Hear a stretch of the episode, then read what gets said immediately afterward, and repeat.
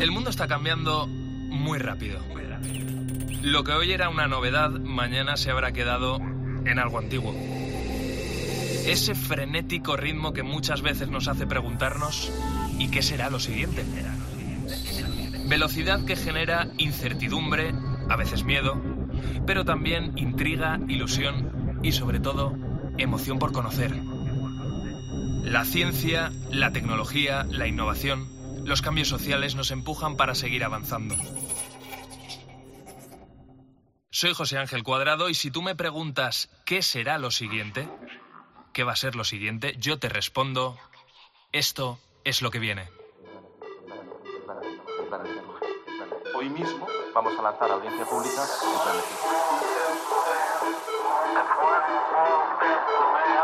ciencia. que haya cero emisiones de CO2 en 2050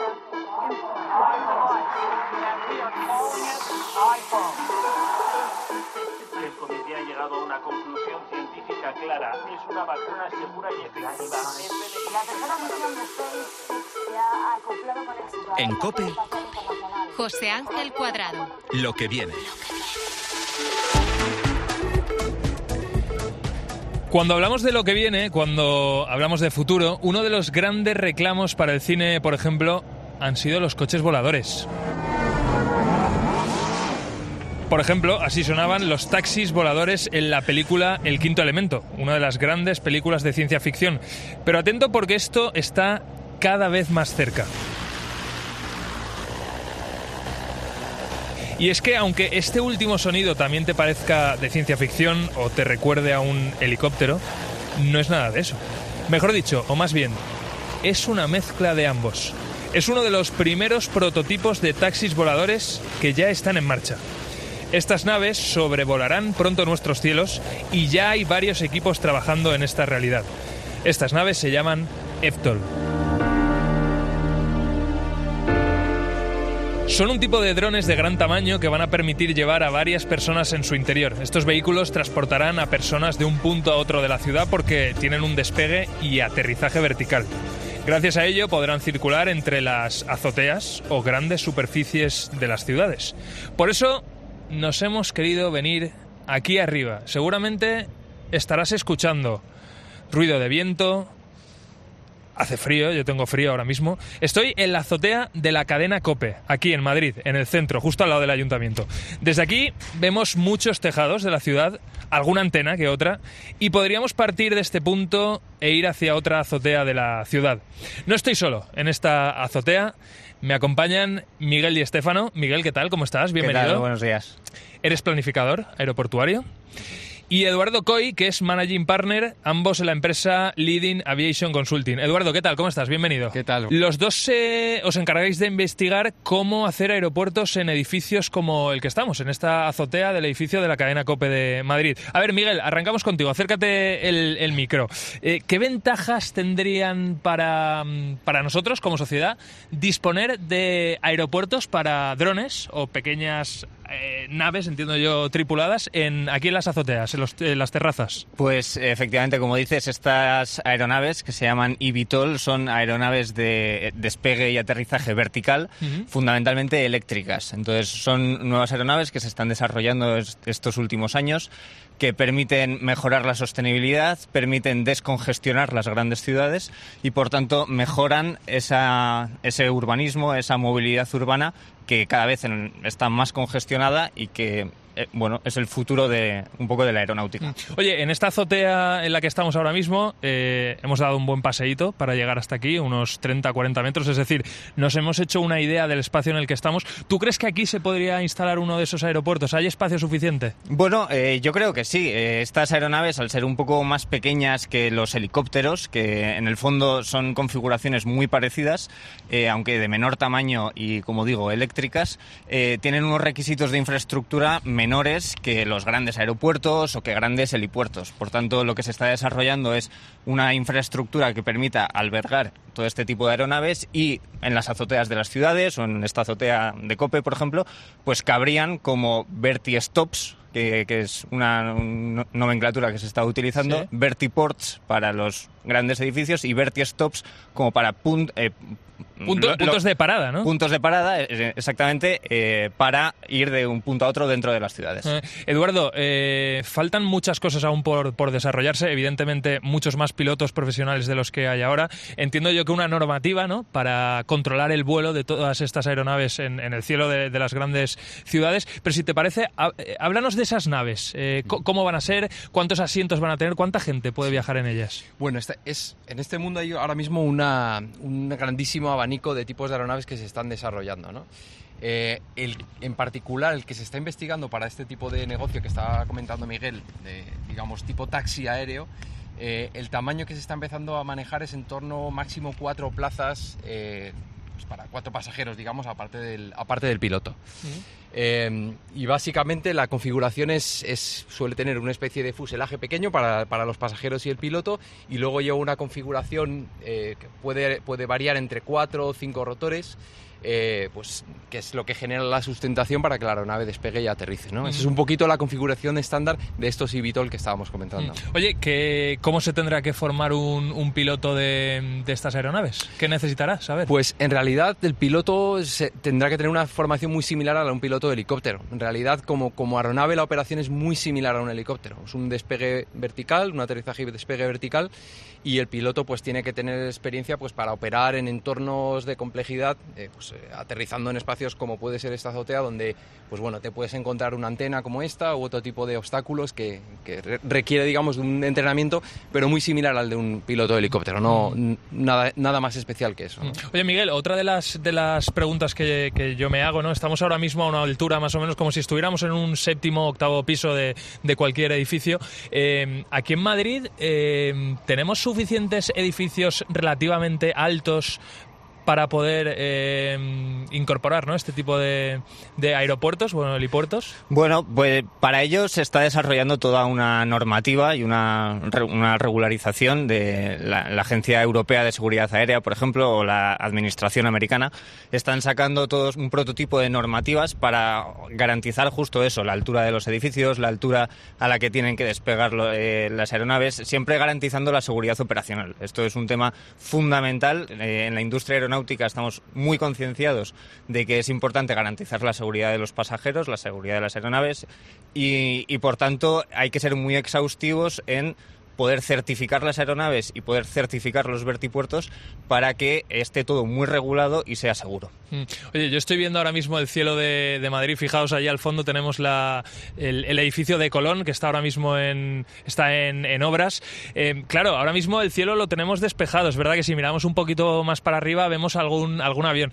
Pero chicos, esto de aeronaves a mansalva, esto puede ser una, una locura. Yo os quería preguntar en concreto por el tema de los precios.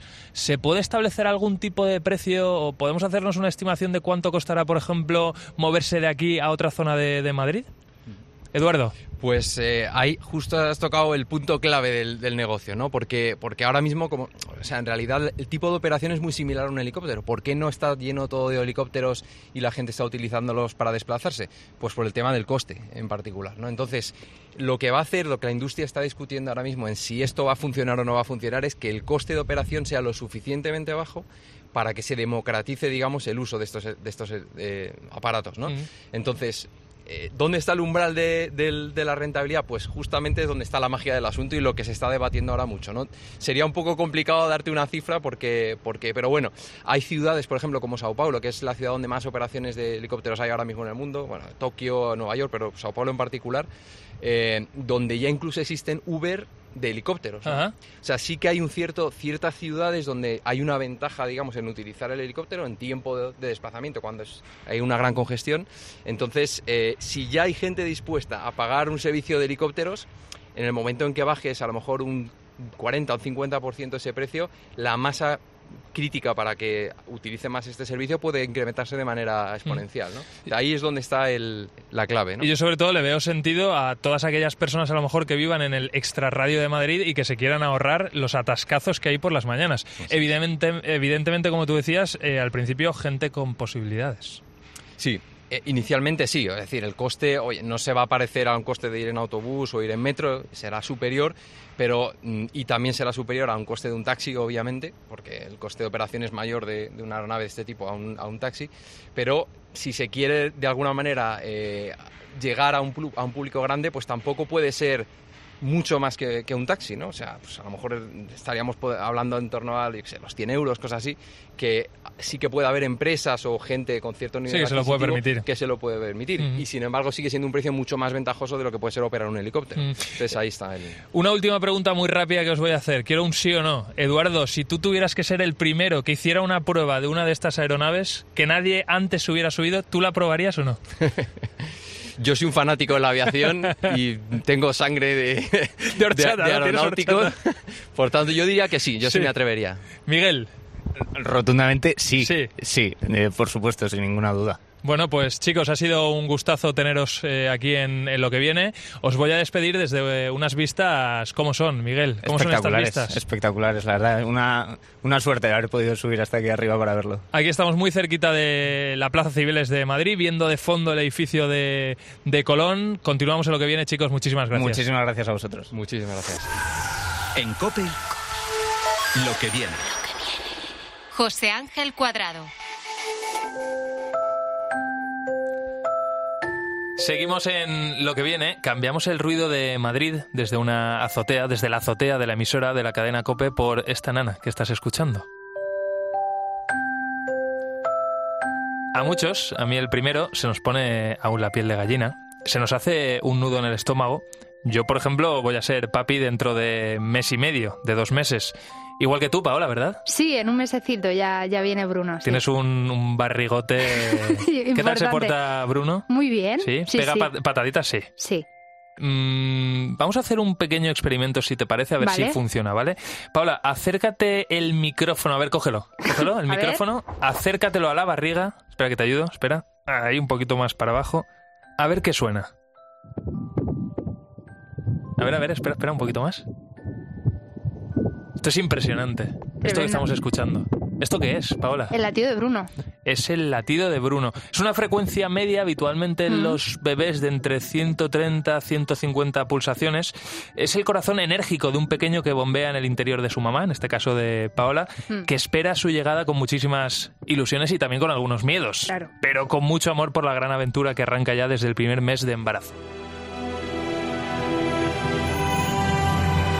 Tras el test positivo vienen las pruebas y las revisiones. Hablamos de nueve meses muy intensos de paseos a las consultas médicas, analíticas y también de las esperadas ecografías.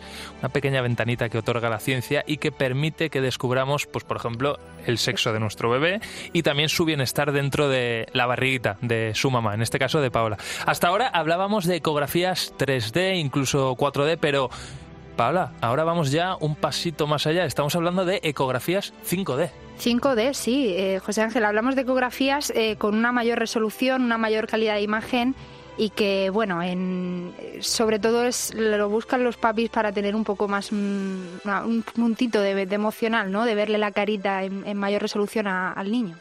Estar un poquito más cerquita de él antes de que, de que nazca, de que esté con nosotros aquí en, en el mundo, ¿no? Que pasee con nosotros. Está claro, Paola, que son experiencias y vivencias que nunca se olvidan y el ver por primera vez la cara del bebé es una de ellas. ¿Tú cómo, cómo recuerdas la primera vez que viste a Bruno? Muy emocionante, muy emocionante, la verdad. Eh, es verdad que en nuestro caso eh, se está un poco apurando para que no lo veamos muy, muy bien, pero bueno. ¿Qué pasa? ¿Se pone la mano por delante, pone- el se- codo? sí, se puso la mano delante de la carita, se chupaba mucho el dedito, pero bueno, pudimos verle algo ahí, un perfilito. Yo, yo t- voy a contar una curiosidad que seguramente mucha de la gente que nos está escuchando no sabe. Yo la aprendí la semana pasada precisamente cuando a mi mujer le hicieron una de estas ecografías. Claro, tú eh, ves a la bebé y de repente te dice el ginecólogo, es que la cara no está de, o sea, no se ve muy bien porque tiene encima, tiene un brazo, un codo, un pie. Y digo, pero ¿cómo es posible? ¿Qué flexibilidad? Dice, Sí. es que los bebés tienen muchos más huesos que los o sea, que, que los adultos. ¿Y por qué? Pues porque hay muchos huesos que aún no se han, eh, vamos, que, que, que un hueso nuestro está partido en dos, que no se ha unido todavía, ¿vale? No se ha fusionado antes de nacer. Por eso tienen muchos más huesos que nosotros. Y es flipante verles la flexibilidad que, que tienen. Parecen, vamos, se podrían dedicar a la gimnasia rítmica perfectamente. ¿Tu eco 5D fu- fue bien? Fue bien, bien, fue un éxito. Oye, vamos a hablar precisamente, Sí. si te parece, de esto para saber en qué consisten este tipo de ecografías, qué va a ser lo que viene a la hora de descubrir a nuestros bebés. Y para ello vamos a saludar a Paula Camaros. Paula, ¿qué tal? ¿Cómo estás? Bienvenida. Hola, muchas gracias, muy bien. Es un placer tenerte, eres directora y matrona en el centro Baby Suite en Madrid. Oye, lo primero de, de todo, ¿qué función tienen las ecografías 4 de 5 de los padres? Y sobre todo, yo quería saber, ¿repercute de alguna manera en el bebé cuando hacemos estas pruebas o no? Os cuento un poquito, la ecografía 4-5D la llamamos ecografía emocional y precisamente por eso, porque es un momento emocional el que lo vivimos con la familia, eh, los papás vienen para poder conocer a su bebé antes de nacer, no es una ecografía diagnóstica como sería por ejemplo una ecografía de la semana 12, el triple screening o la ecografía de las 20 semanas, la morfológica, sino que los papás, eh, la familia viene a vivir un momento único, un momento especial, como su nombre indica, un momento emotivo. Entonces los papás, bueno, pues se emocionan cuando ven como el bebé pues pone caritas o bosteza o se chupa el dedo, abre los ojitos, la verdad que es eh, especial, o sea, es, es maravilloso poder verlo. Paula, ¿cuánto tiempo lleváis haciendo este tipo de, de ecos en, en Baby Suite y, y cuál es la evolución que prevéis que tengan este tipo de ecografías en un futuro? Nosotros Baby Suite abrió hace ya más de cinco años y desde nuestra apertura empezamos con las ecografías emocionales, primero 3D, luego 4D y ahora ya estamos con el 5D. ¿Quiere decir que haya más que tres planos, más que 3D? No, al final hay mucha gente que le llama marketing, hay mucha gente que le llama evolución y es evolución, realmente la tecnología avanza. Antes había un iPhone 6 y ahora hay un iPhone 14, ¿no? Al final todo esto va evolucionando. Y la ecografía 5, nosotros además añadimos un proyector eh, en HD y es alucinante, porque si ya de por sí el 5D es una, es una pasada, es una experiencia única, ver ya a tu bebé proyectado en la tripa es ya llevarlo al siguiente nivel. Y bueno, nos hemos ido eh, adecuando a la tecnología, a lo que el mercado, a lo que va saliendo, a las últimas tendencias, y es ya, pues lo que os digo, si ya es emocionante ver a tu bebé, verlo así es absolutamente impactante. Paula, una cosa, ¿tenemos que preparar la cartera o no? Pues realmente. Bueno, a ver, eh, prepararla habrá que prepararla porque algo habrá que pagar, pero mi pregunta es si tendremos que sacar muchos Mucho. billetes. Pues te digo que no, las ecografías hay desde 39, 59, 79, realmente lo que eh, la familia decida gastarse hay eh, desde revelación del sexo únicamente a que se lleven un globo con el confeti dentro para saber si es niño o niña, hay papás que eligen la más completa que tiene vídeo, fotos, latido, proyección, o sea, realmente son los papás quienes eligen qué quieren, cuánto se quieren gastar eh, y bueno, y, y al final qué ecografía es la que más se adecua a lo que ellos en ese momento quieren. Pero no, a tu pregunta de si hay que gastarse mucho dinero, la respuesta es no. Que no. Oye, Paula, eh, yo quería... ser- vamos, estamos aquí en lo que viene, ¿no? Eh, ponemos la mirada en el futuro, ponemos la mirada dentro de 10, de 15, de 20 años. Eh, ¿Qué nos va a permitir la tecnología en, en ese tiempo? ¿Qué más vamos a poder saber de nuestros bebés antes de que nazcan? Pues me encantaría poder darte esta respuesta, pero mira, ahora mismo además hay tanto y todo evoluciona tan rápido. Ahora, por ejemplo, eh, hay una, una tecnología para, para mamás ciegas, invidentes, que no pueden ver a su bebé. Qué pasada. Se les hace una maqueta eh, en 3D para que ellas con sus manos puedan tocar Qué maravilla. y puedan ver sin ver cómo es su bebé, ¿no? Qué maravilla. Entonces, no me atrevería a decirte qué va a pasar en 15 años, Mm. porque esto que os te cuento ahora mismo de poder tocar a tu bebé hace 5 ya parecía algo completamente imposible, o Mm. Sea, para que os deis cuenta a la velocidad con la que avanza esto, ¿no? Entonces, es absolutamente sorprendente. Paula, de- desde estos eh, más de cinco años que nos decías que estás trabajando en, en Baby Suite, ¿has- ¿habéis notado un incremento de, de la demanda de mamás que van a, a solicitar este tipo de ecografías? Absolutamente, pero te diría que el despunte fue eh, el COVID, la pandemia. Al final, eh, los papás, las parejas quedaban absolutamente excluidas de poder pasar al hospital con su mujer y buscaban ese momentito de poder venir con nosotros. Eh, en primero fue un acompañante, que era la pareja, y, y era, tenemos vídeos guardados de la pandemia más absoluta. Al ser un centro sanitario, nosotros estábamos abiertos y, y jamás he visto a las parejas llorar tanto en mi vida. Eh, estaban absolutamente eh, excluidos de, poder pasar con su mujer a un momento tan especial, ¿no? Mm. Y yo siempre, a mí es algo que siempre me ha, me ha, chocado bastante, porque es un bebé de los dos, o sea, no solamente mm. es el bebé de ella, es de los dos. Entonces, dejar a la pareja excluida en este momento tan, tan, tan importante, algo que también le pertenece a la pareja, a mí me parecía em, un grave error. Y, y empezamos a notar ese despunte a raíz precisamente de la pandemia, que pudieron eh, las parejas poder vivir ese momento con, con sus mujeres y era absolutamente maravilloso. Y ya a raíz de ahí es verdad que el volumen, eh, pues no sé si fruto del boca a boca, fruto de poder contar con la última tecnología, fruto del equipo, que es maravilloso, el equipo de Baby Suite, hmm. em, pero sí, es verdad que ese volumen, gracias a Dios, se ha mantenido. Pues eh, fíjate, Paula, que lo que nos gusta en, en, este programa es precisamente eso, ¿no? Que se aproveche la tecnología, que se aproveche la ciencia, que se hmm. aproveche el progreso para buenas causas. Y en este caso ha quedado muy claro con el ejemplo que has puesto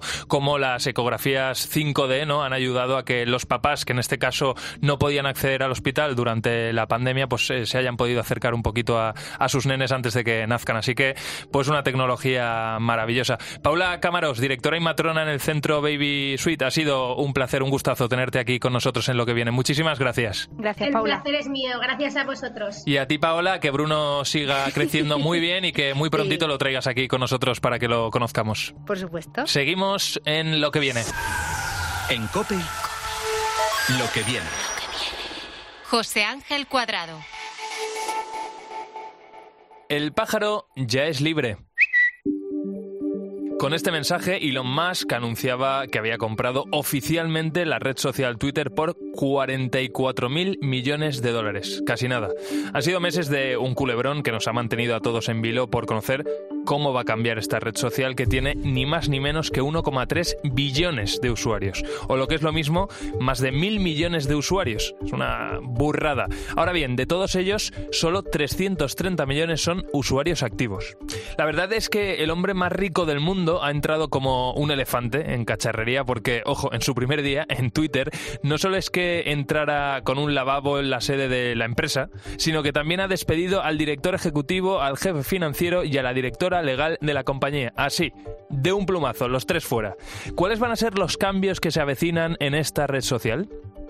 ¿Qué va a ser lo que viene en Twitter? Álvaro Sáez, que está todo el día buscando temas a través de Twitter. ¿Qué tal? ¿Cómo estás? Hola, José Ángel. ¿Qué tal? ¿Cómo estás? Oye, si hablamos de cambios en Twitter, ¿qué va a ser lo novedoso en esta red social a partir de ahora? Bueno, pues eh, cuando hablamos de cambios en, en Twitter, tenemos que hablar de dos tipos de cambio. Por un lado, hay que hablar de los cambios que son en cuanto a las conversaciones de Twitter, al discurso, al contenido ¿no? que se genera en esta red social.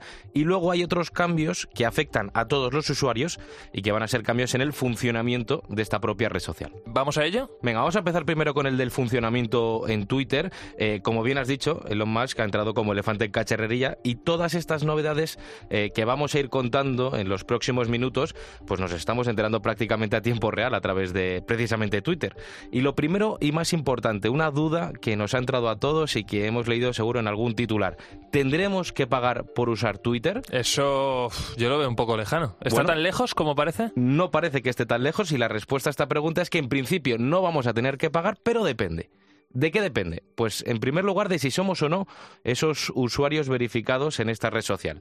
La verificación, para que la gente no lo sepa, es esa insignia azul, un tic azul que nos sale al lado del nombre del usuario y que confirma que somos quien realmente afirmamos ser, que no es una cuenta fake, por ejemplo, o sea, que tu cuenta pertenece a José Ángel Cuadrado y no a una persona que se hace pasar por José Ángel Cuadrado. Y esto además, Álvaro, sé que en, los últimos tiempos todavía era eh, cada vez más complicado conseguir esa insignia azul. Los requisitos eran cada vez más duros para conseguir esa insignia. ¿Por qué? Porque teníamos que ser lo suficientemente relevantes para los usuarios. Es decir, Twitter tenía que detectar que a través de nuestro perfil había un flujo de gente lo suficientemente significativo para que seamos de interés. Eh, ¿Qué nos da esa insignia azul? Pues ahora mismo no nos da nada está chulo tener ese tic azul, está muy bien que la gente sepa que eres un perfil oficial, pero en lo que se materializa es en nada, solo en que eres una persona relevante para la red social. Ahora bien, las nuevas modificaciones que va a traer Twitter van a obligar a esos usuarios verificados a que paguen una especie de cuota mensual por, por usar Twitter.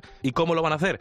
Pues eh, para lograr esa insignia azul, van a tener que suscribirse a una cosa que se llama Twitter Blue. ¿Y eso qué es? Pues- Twitter Blue. Twitter Blue eh, es una especie de versión premium de Twitter que ya existe en, en algunos países, de hecho, concretamente en Estados Unidos, en Canadá, en Australia, existe también en Nueva Zelanda. ¿Y qué va a pasar con eso ahora? Pues que en compensación por el pago de esa suscripción a Twitter Premium, a Mm. Twitter Blue, se van a proporcionar una serie de, eh, bueno, de beneficios a estos usuarios verificados. Y cómo no, Elon Musk lo ha puesto a través de un tuit. Prioridad en respuestas, menciones y búsquedas. Posibilidad de publicar vídeos y audios largos. Editar tweets. Personalizar la aplicación. Y reducción considerable de anuncios.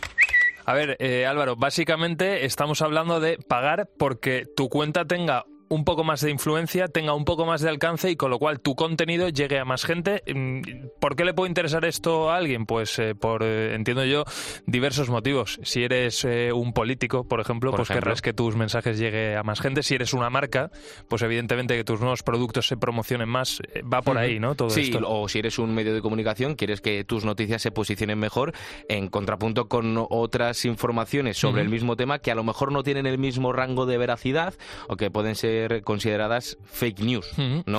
O si eres un suscriptor de temas determinados, pues a lo mejor también te interesa tener más alcance. Oye, ya que estamos hablando de suscripciones, ¿de qué precios estamos hablando en cuanto a Twitter Blue? Mm, mira, Cuando hablamos de Twitter Blue en Estados Unidos, en Canadá, en Australia o en Nueva Zelanda, el precio que se está implementando allí es de 4,99 dólares, unos eh, 5 euros aproximadamente, ahora como está el cambio euro con el dólar. Pero Elon Musk ya avanzó que quería subirlo a 20, lo filtró de hecho a algunos medios de comunicación estadounidenses y fíjate lo curioso de todo esto, que se dio un debate muy interesante y muy divertido a través de Twitter entre el escritor de misterio Stephen King y eh, el propio Elon Musk. ¿20 dólares al mes por mantener mi cheque azul? Joder, deberían pagarme. Si eso ocurre, me iré de Twitter. Tenemos que pagar las cuentas de alguna manera. Twitter no puede depender completamente de los anunciantes. ¿Qué tal 8 dólares? Bueno, como has visto, José Ángel, todo se está negociando en directo y a través de la propia red social. Nos estamos enterando de todo a golpe de tweet. Desde luego, eh, puede que no uses demasiado, tú que me estás escuchando Twitter, pero ya solo por este, por estas conversaciones y estos tiras y afloja, merece la pena que te contemos lo que está pasando. Y fíjate que el propio Elon Musk ha vuelto a contestar a ese propio tweet justificando su respuesta. Explicaré la razón en forma más larga antes de que esto se implemente. Es la única manera de derrotar a los bots y trolls. Jones. En conclusión, eh, José Ángel, para hacernos una idea, aún no se sabe a partir de cuándo, pero lo que es una realidad es que va a haber una versión premium de Twitter en todo el mundo y que todos esos beneficios que hemos enumerado los vamos a poder tener a partir de unos 8 euros, dependiendo del país, porque Musk ya ha dicho que va a depender del poder adquisitivo que se tenga. No va a costar lo mismo Twitter, por ejemplo, en la India que Twitter en Estados Unidos. Mm. Eh, Álvaro, estamos hablando del continente en cuanto a Twitter. Ahora vamos a hablar, si te parece, del contenido. Siempre se ha dicho que en esta red social suele haber un poquito de odio, que hay demasiados trolls, que hay demasiados haters. ¿Esto de alguna manera se va a controlar o no? De hecho, el propio Elon Musk lo, lo denominó en algún momento como una especie de banco de mierda. Y es que efectivamente eh, Twitter eh, parece una jungla, ¿no? Que no hay orden, no hay ley. Y yo creo que aquí es donde reside principalmente el motivo de la compra eh, de, de Twitter por, por Elon Musk. Que evidentemente también ha visto una oportunidad de negocio. Él, él es un visionario, él ha visto que se puede explotar mucho mejor a nivel económico esta, empresa, pero ha justificado la compra a través de Twitter, ojo, por el futuro de la civilización. Es importante para el futuro de la civilización tener una plaza digital común donde pueda debatirse de manera sana, un amplio espectro de creencias que se puedan debatir de manera saludable, sin recurrir a la violencia. Bueno, ha sido muy habitual, lo es ya a día de hoy, eh, leer a, a Musk en Twitter manifestándose en contra de, de vetar a la gente el acceso a esta red social. Por ejemplo, Donald Trump, ¿no? tras los altercados de- del Capitolio, se le retiró la cuenta porque se entendía que usó Twitter para instigar a la violencia. Vale, a ver, eh, Álvaro, está muy bien eh, ponerte objetivos, decir que vas a cumplir determinados retos. Está, o sea, eso, eso sobre el papel, el, el Suena papel, bien, ¿no? Sí, el- Suena- el, suena el bien. papel en principio, no, lo aguanta todo. Lo Ahora aguanta todo. tenemos que bajarnos al, al barro. Esto, mm, ¿cómo lo va a hacer? ¿Tú Bueno. crees que va a ser posible o no? Bueno, no se sabe, esto solo lo va a decidir el, el futuro, no se sabe si lo va a conseguir, lo que él considera llegar a esa libertad de expresión ¿no? en, en Twitter, una libertad de expresión sana. Lo único que se sabe es que eh, lo va a llevar a cabo a través de tres medidas principales. Por un lado, va a eliminar todas esas cuentas bots, que son eh, cuentas en las que no hay un ser humano detrás de ellas. No significa aquellas cuentas que utilizan un seudónimo por, pues, por privacidad, sino aquellas en las que ni siquiera hay esa persona, que no se puede identificar la actividad humana detrás de, de esos tweets y que según el propio Musk son las encargadas de viralizar todo este contenido basura, todas estas fake news. Bueno, todo ese contenido bot fuera. Por otro lado, va a eliminar todas esas cuentas que son inactivas. De los 1,3 billones de usuarios, tú lo decías al principio, solo 330 millones son usuarios activos. ¿Qué es lo que pasa? Que hay mucha gente en Twitter, según Elon Musk, que es irrelevante. Y él precisamente lo que quiere es que Twitter se convierta en una red social de referencia, en una red social relevante en la que tú acudas para consumir contenido de calidad. Y ya por último, va a crear una especie, así como una comisión de ética. Twitter formará un consejo de moderación de contenido con puntos de vista muy diversos. No se tomarán decisiones de contenido importantes, ni se restablecerán cuentas antes de que se reúna ese consejo.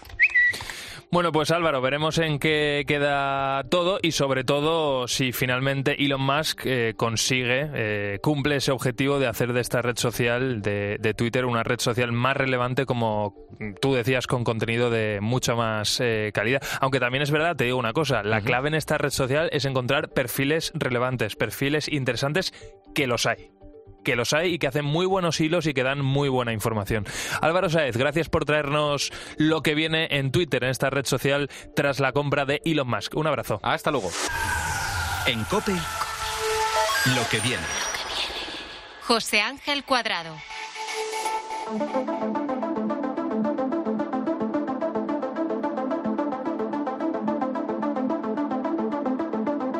Esto es lo que viene donde nos seguimos haciendo preguntas sobre el futuro y por supuesto buscando respuestas. Ya lo sabes, vivimos una época de cambios, cambios donde la tecnología cada vez está más presente en nuestro día a día y que, entre otras cosas, nos obliga a seguir formándonos. Seguramente a ti te sucede. Y esto es algo que seguro que ya has visto en tu trabajo porque todos esos cambios se han acelerado con la pandemia, ¿o no?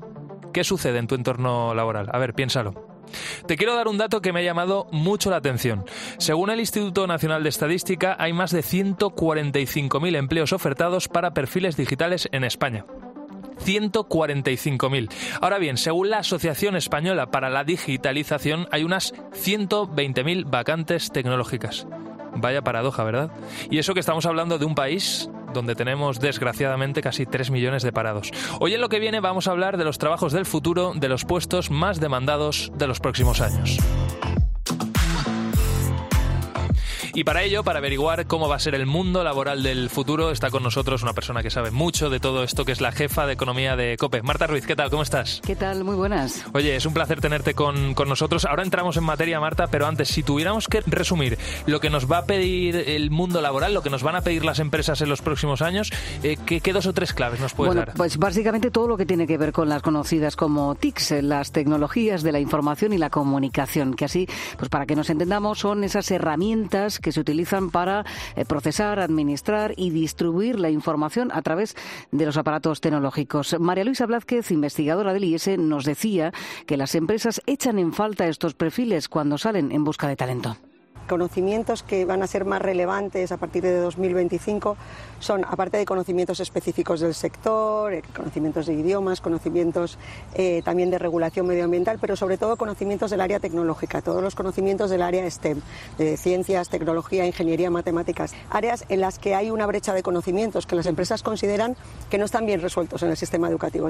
Vamos a poner, eh, José Ángel, el nombre y apellido ¿no? a esas eh, profesiones. Eh, pues mira, nos sale, por ejemplo, el marketing digital, es. el especialista en Big Data, el desarrollador de software y diseño industrial, e inteligencia artificial y operario de robots. Mm, Además de estas competencias tecnológicas, José Ángel, eh, mm, también nos van a exigir nuevas capacidades. En la próxima década, pues por ejemplo, eh, va a pesar mucho en que se decanten por nosotros eh, habilidades personales como el liderazgo, el trabajo en equipo, la capacidad de reciclarnos, ya lo decías tú, de formarnos, van a ser determinantes y también van a tener un peso importante pues actitudes como el compromiso, el respeto respeto, los valores éticos y una mayor sensibilidad por lo medioambiental, lo multicultural y también hacia la inclusión social. Bueno, esto de alguna manera, la primera parte, Marta, sí, que la podemos trabajar, nos podemos formar. En esto último, en fin, hay que venir aprendidos de casa. Sí, pero también, se puede trabajar. También se puede trabajar. Bueno, vamos a hablar de las profesiones del futuro. Ya has avanzado tú alguna cosita de los puestos de trabajo más demandados para el año, vamos a poner, Marta, si te parece, el 2030, dentro de unos siete años. El primero de ellos es eh, experto en marketing digital. ¿En qué consiste? Pues básicamente en aplicar todas esas reglas y objetivos del marketing tradicional, pero en el mundo online y con lo que eso conlleva. Por ejemplo, nuevos lenguajes o nuevos nichos. Eh, en este caso, pues eh, habrá que saber moverse en el entorno digital, ¿verdad, Marta? Claro, es que, eh, como decías, ese marketing digital lo que hace es, bueno, pues colocar una marca en Internet, promocionarla, pues con aquellos métodos que permiten analizar los resultados de ese posicionamiento en tiempo real. Eso es lo que se requiere ahora, ¿no? Saber cómo está eh, siendo el éxito de ese posicionamiento pues casi al minuto. Eh, es eh, pues hacer ese chequeo instantáneo de cómo está siendo percibida la marca por esos potenciales consumidores. Un profesional de marketing digital, bueno, pues cómo tiene que ser, tiene que ser creativo, detallista, con capacidad de análisis, con capacidad también de comunicar. Algunos de los perfiles del marketing digital más demandados, pues por ejemplo el social media manager, que es el encargado de crear el plan de marketing digital para toda una marca o producto. El community manager que de esto estamos hablando mucho en los últimos años, ¿no? Pero todavía hacen falta más. Es el responsable pues de administrar ese plan de marketing que se diseña eh, online, pues dentro de las redes sociales, de los blogs em, y luego eh, pues también em, eh, posicionar muy bien esa presencia online de una marca o producto. Y el diseñador web también es otra de las profesiones que están relacionadas con ese marketing digital, pues es el que se encarga de crear, de mantener, de alimentar pues esa página web, ese blog de la marca o del producto. Y también otro Em, otra profesión eh, relacionada con todo esto. Sí, pues el consultor SEO, que es el que eh, pues se encarga de que el sitio web de un cliente mm, pues aparezca de forma inmediata ¿no? en esos primeros eh, em, lugares del, buscador, que al final es lo que hace pues que un cliente se decante por una marca o por otra. Sí, es decir, mm. por ejemplo, que yo mañana quiera comprar, Marta, té online porque me apetece tomar té y que la empresa X sea la primera que me salga en el buscador de, Google. Efectivamente, eso hace el consultor SEO. Oye, seguimos hablando de las profesiones del futuro la siguiente son los especialistas en Big Data.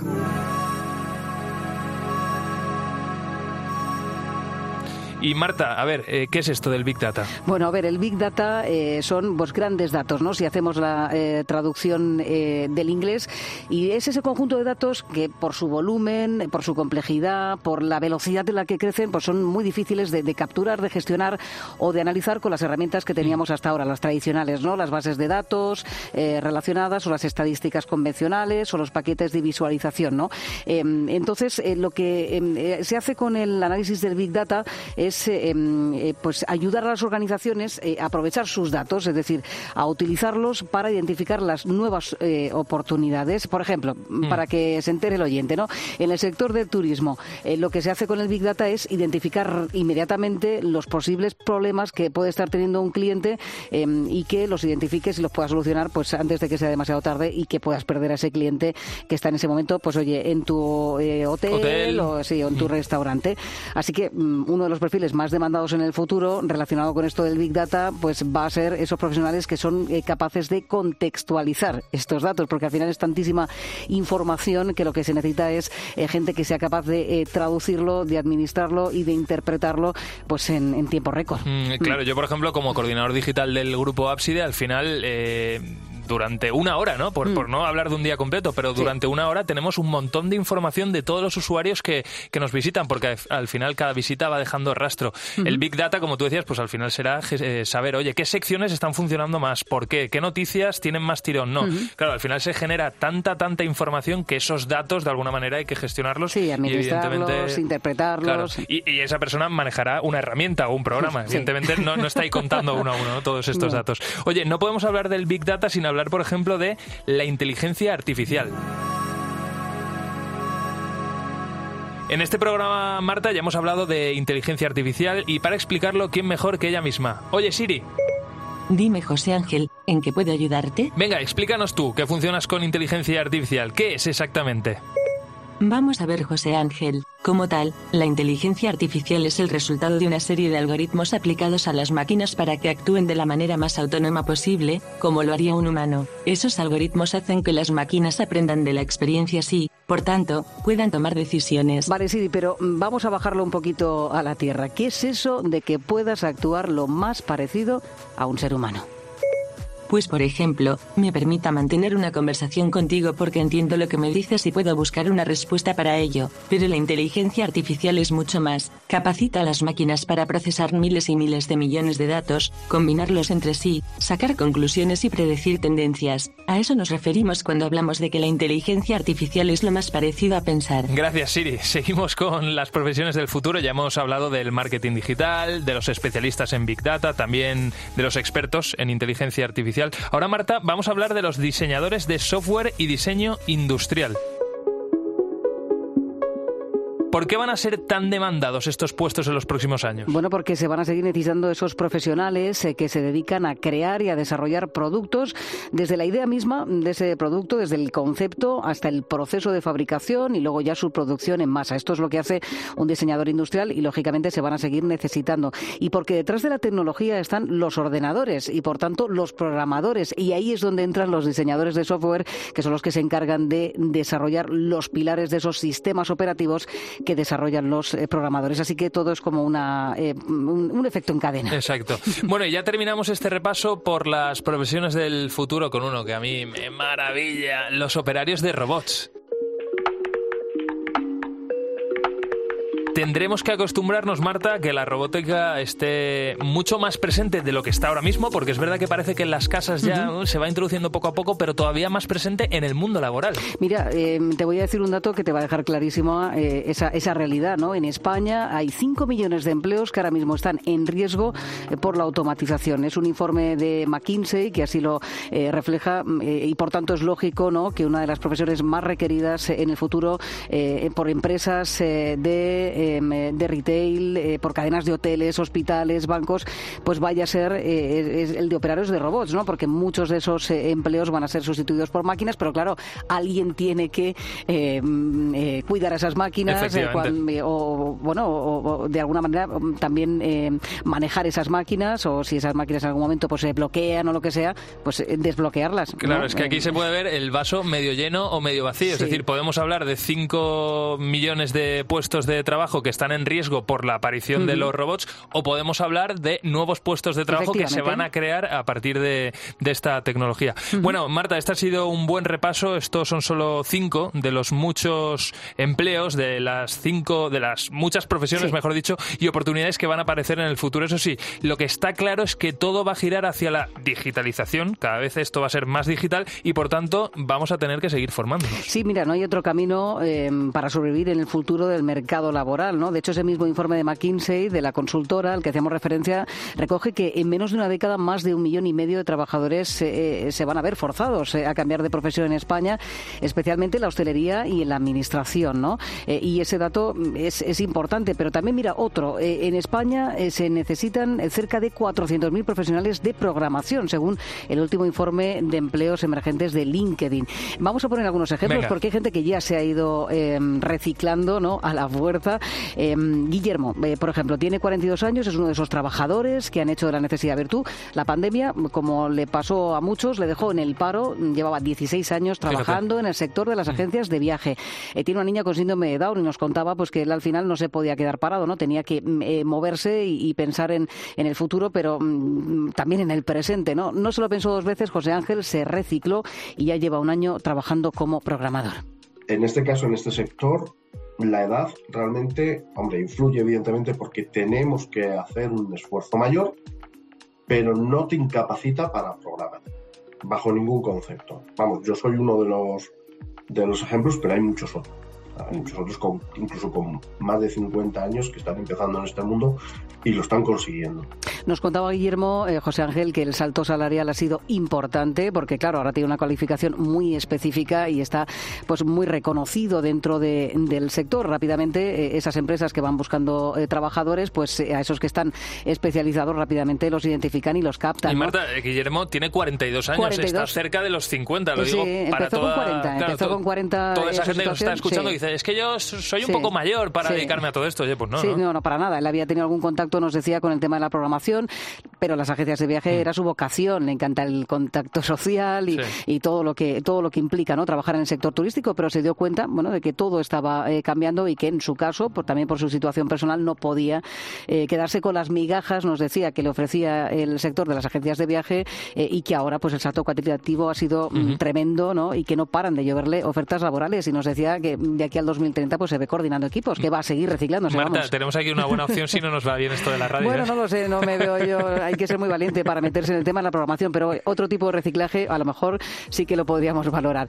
Y mira, Víctor Manuel Gómez eh, sabe mucho también de esto del reciclaje porque él está al frente de, de Ford Geeks Academy, es uno de esos centros ¿no? de, reciclaje, lo que se llaman las bootcamp, eh, José Ángel, que son bueno pues academias que van y te preparan en un tiempo récord pues para mm, insertarte en el mercado laboral, en esos espacios donde se están eh, reclamando trabajadores, en este caso en el sector de la programación básicamente te consigues con un promedio de edad de 32 años. Por supuesto, también cada vez más, y esto es interesante, ves personas que están saliendo del bachillerato y que en vez de irse por una carrera universitaria, toman la decisión de venirse hacia este tipo de formaciones, así como también te consigues a personas de más de 40 años que o han perdido su trabajo o piensan, mira, este es mi momento para yo reciclarme con la demanda de programadores que hay, pues yo también quiero intentarlo y, pues salen adelante, ¿no? Con, con esta formación. O sea que el reciclaje no es cuestión de futuro, sino ya del presente y son muchas las personas que ya se han dado cuenta y que eh, van por ese camino. Y no es la primera vez que lo eh, decimos, eh, José Ángel, los expertos en empleo insisten en que la universidad debe acercarse más a lo que está reclamando el mercado laboral y que muchos de esos puestos de trabajo que no se cubren en un país con tres, con casi tres millones mm. de desempleados es porque no hay esa confluencia entre lo que recibimos como formación y lo que luego realmente está reclamando mercado laboral. Marta, ha sido maravilloso este repaso y sobre todo has dado muchas ideas para todas aquellas personas que nos están escuchando y que o bien no tienen trabajo o tienen un trabajo en el que, oye, las condiciones laborales no son las más adecuadas y les apetece cambiar. Pues aquí cinco ideas, cinco posibilidades que en el futuro van a tener mucho recorrido. Marta, jefa de economía de la cadena COPE, ha sido un placer. Muchas gracias. Un abrazo. En COPE, lo que viene. José Ángel Cuadrado.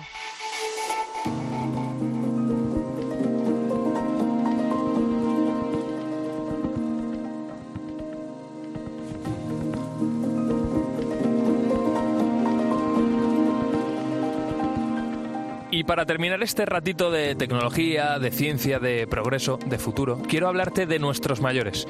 Muchas veces nos olvidamos de ellos. Bueno, nos olvidamos como sociedad, que yo a mi abuela la llamo mucho, la quiero mucho y la mimo mucho.